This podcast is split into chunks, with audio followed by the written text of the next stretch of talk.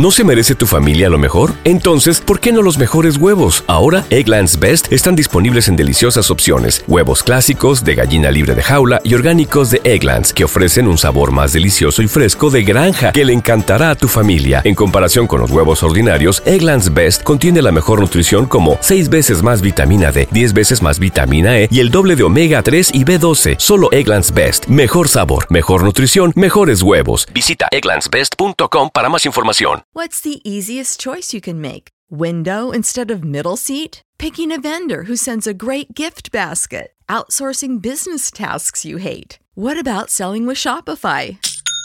Whether you're selling a little or a lot, Shopify helps you do your thing, however you cha-ching. Shopify is the global commerce platform that helps you sell at every stage of your business. From the launch your online shop stage to the first real life store stage, all the way to the did we just hit a million orders stage. Shopify's there to help you grow. Whether you're selling scented soap or offering outdoor outfits, Shopify helps you sell. Wherever and whatever you're selling, Shopify's got you covered. Sign up for a $1 per month trial period at shopify.com slash try. Go to shopify.com slash try now to grow your business, no matter what stage you're in. Shopify.com slash try.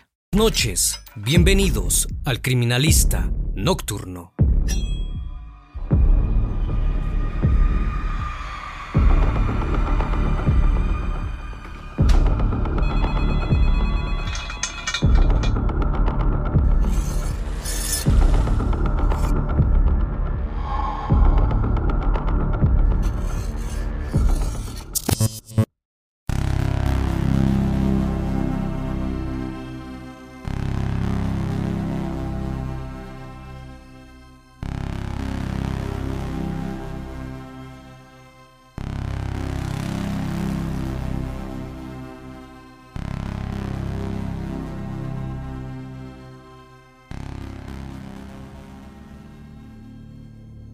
Madrid, España. Los hechos de este caso se remontan al año 2019. Una mala relación entre madre e hijo llevaron al desenlace de esta historia. Si bien casos como este no son muy comunes, cuando llegan a pasar, se quedan para sorprendernos de una manera sin igual. Y cuando creíamos que lo habíamos visto todo, nos damos cuenta que no es así, ya que el ser humano no tiene límites muchas cosas ocurren en un mismo instante. Tal es así que al día de hoy siguen sucediendo hechos que serán contados y analizados por diferentes especialistas en estos ámbitos. Muchas veces las enfermedades mentales juegan un papel muy importante y más si van acompañadas de un mal momento. El siguiente caso que estás por presenciar involucra una afección mental y una relación tormentosa de madre e hijo. El 21 de febrero de 2019, muy cerca de la Plaza de Toros de las Ventas, en la capital de España, en el vecindario de La Guindalera, varios vecinos de la calle Francisco Nava Cerrada, número 50, fueron testigos de una situación sin igual, pues pocas veces un caso policial acapara tanto la atención de la gente. Incluso estos llegan a trascender a través del mundo. Tal es el caso de Alberto Sánchez Gómez, quien ahora es conocido como el caníbal de ventas. Esto luego de que este joven, de ahora 28 años, fuera acusado de haber comido a su propia madre.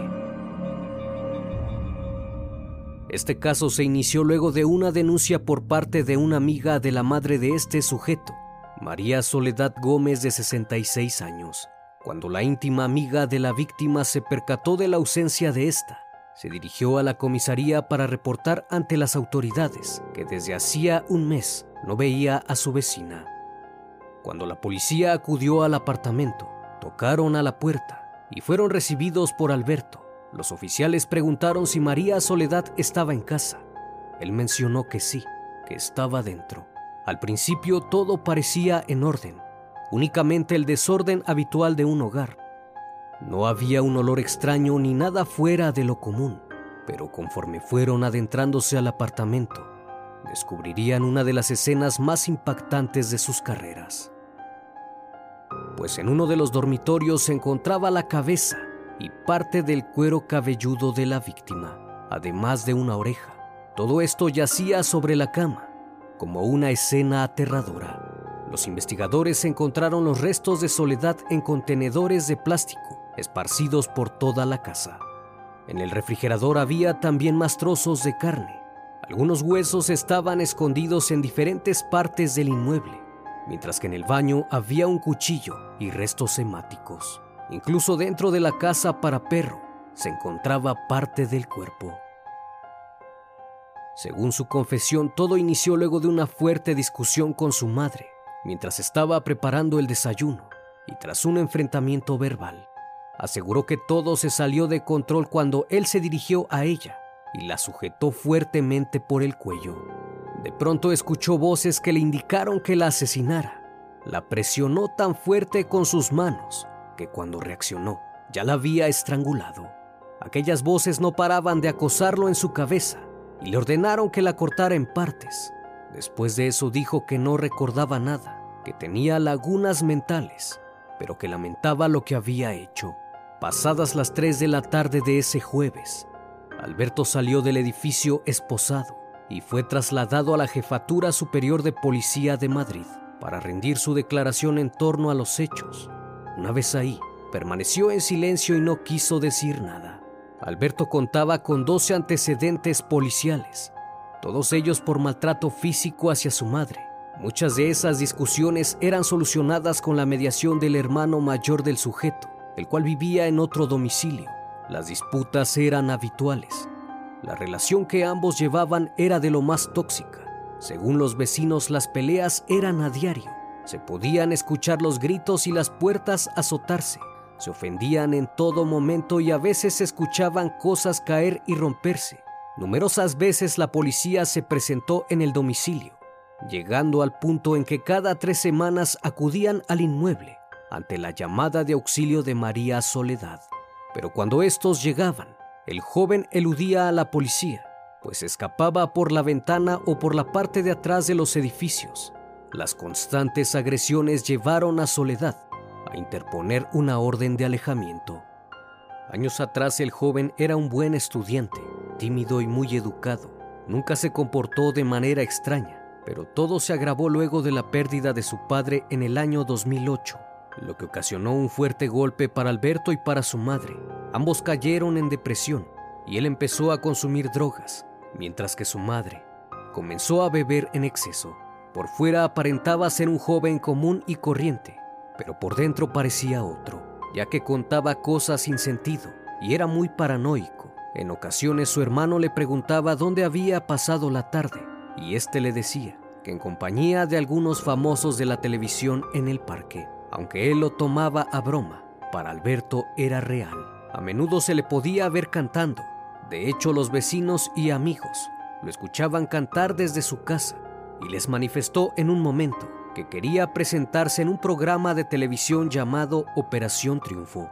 En 2015, se encontraba estudiando contabilidad y finanzas durante una beca Erasmus en Grecia, en la cual hacen intercambios a otros países. Una vez estando ahí, se empezó a juntar con malas amistades que lo llevaron a consumir una sustancia conocida como droga caníbal o sales de baño, la cual puede provocar paranoia, psicosis, agresividad e instintos caníbales.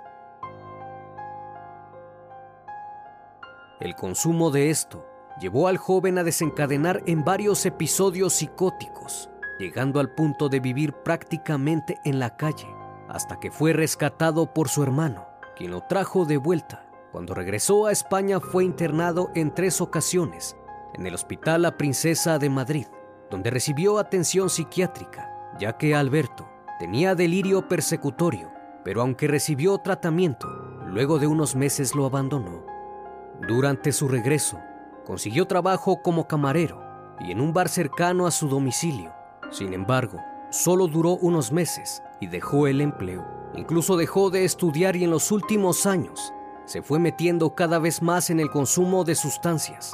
Todos los días consumía hierba y poco a poco fue empeorando hasta que presentó síntomas de esquizofrenia.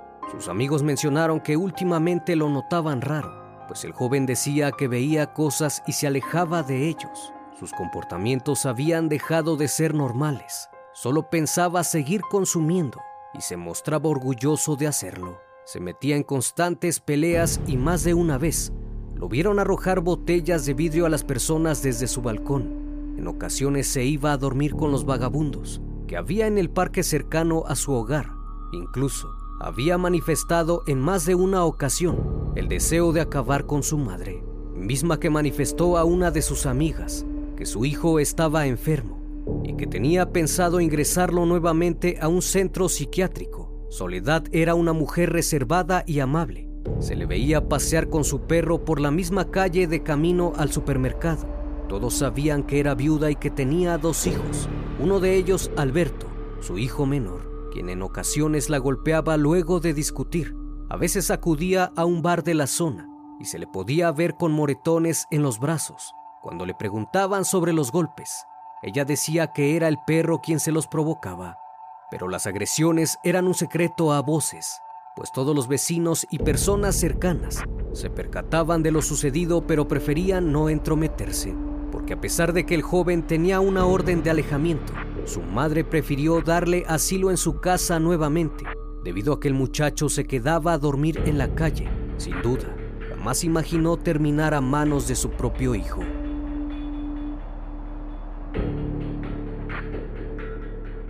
Por su parte, Miguel Sánchez, hermano de Alberto, dijo que en la última llamada que tuvo con su madre en enero de 2019, esta le dijo que su hermano seguía con sus tonterías y que tenía pensado llevarlo al psiquiátrico, puesto que su salud mental había empeorado a causa del consumo de sustancias.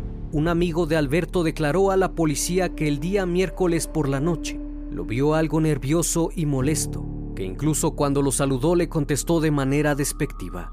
Luego de unos días, decidió rendir su primera declaración.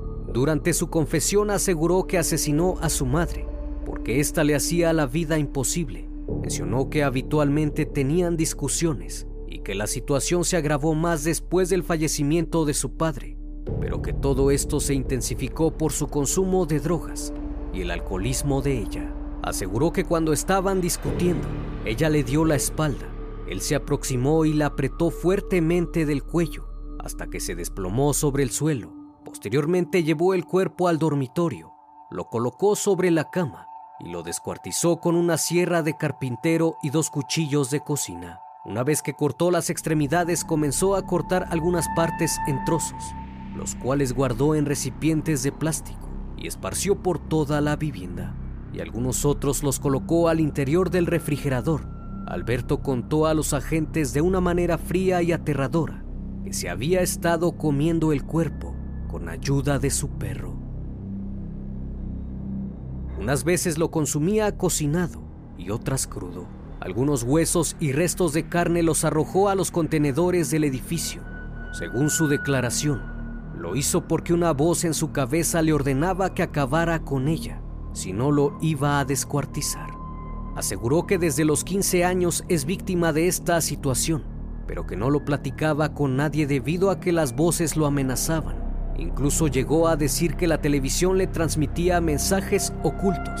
En un principio la noticia difundida decía que había permanecido un mes con los restos de su madre, aunque en realidad no se sabe con exactitud cuántos días llevaba al interior, pero según los forenses, establecieron un tiempo estimado de 15 días, en los cuales Alberto estuvo ingiriendo la carne. Sin embargo, una vecina amiga de la víctima aseguró que el día anterior de que la policía hiciera el hallazgo, vio a María Soledad e incluso había hablado con ella. Afirmó que intercambiaron un par de palabras y tuvieron una conversación. Ella se veía tranquila y sonriente, por lo cual al enterarse de la noticia, la tomó por sorpresa. Los médicos psiquiatras determinaron que Alberto no sufrió un brote psicótico, como sus abogados quisieron argumentar. Sin embargo, fue diagnosticado con rasgos de personalidad antisocial, rasgos paranoides y narcisistas. Los tres psiquiatras que lo examinaron concluyeron que no reflejaba sintomatología esquizofrénica, ya que durante el examen no mencionó nada sobre las voces que aseguró escuchar al momento de cometer el crimen más bien mostraba trastorno de personalidad antisocial y de paranoia, los cuales supuestamente no modifican las funciones intelectuales, por lo que se le atribuyó un perfil psicopático y narcisista. Lo que quiere decir es que distingue lo que está bien de lo que está mal, solo que no le importa. Durante la celebración del juicio, relató a detalle todo lo que había hecho ese día. Muchos de los presentes sintieron escalofríos al escucharlo hablar. Se contó con el testimonio de los agentes policiales, quienes describieron la escena como impactante y aterradora, tanto así que hasta el día de hoy le sigue provocando pesadillas.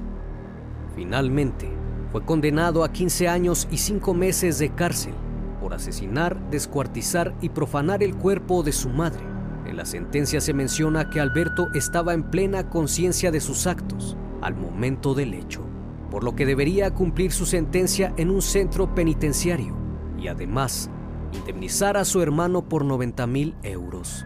Luego de ser sentenciado dijo, pido perdón y no es por agradar a nadie. Cada vez que pienso en mi madre, se me cae el alma encima. Como siempre fue un placer estar esta noche con ustedes si es la primera vez que visitas el canal, sé bienvenido. Y si es de tu agrado, te invito a suscribirte. Esto es El Criminalista Nocturno. Hasta la próxima emisión.